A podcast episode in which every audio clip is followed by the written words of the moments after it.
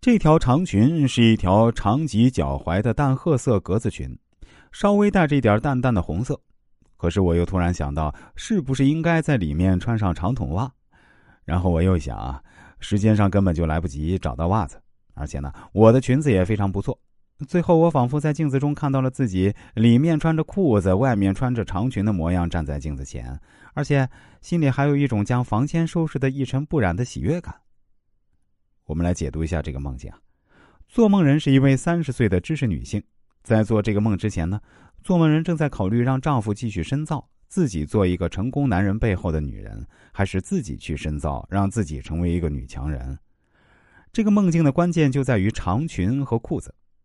镜子在梦境之中通常意味着反省，也就是审视自己。长裙和裤子都属于衣服，而衣服则是一个人格象征。在心理学上就有通过衣服来判断一个人性格的方法。所以啊，衣服实际上也是人格面具的象征，能够代表一个人。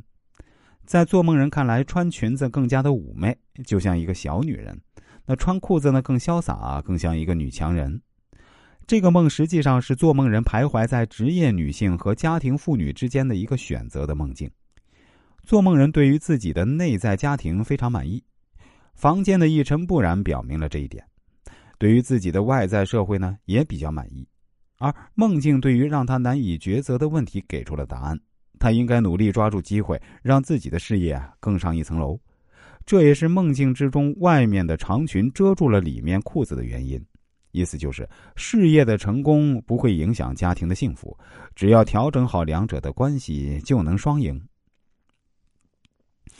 我们再来说一个梦境啊，童年生孩子，来自古巴的蛤蟆。我梦见自己忽然回到了童年啊，差不多是五六岁的样子。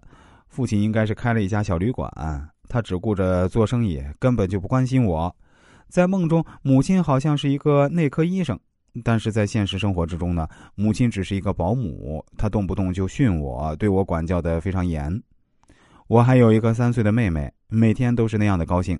我认为她活得非常自在，我就有点不高兴。这个时候啊，我最要好的朋友邻居家的那个小女孩来找我玩，她妈妈是妇产科的医生。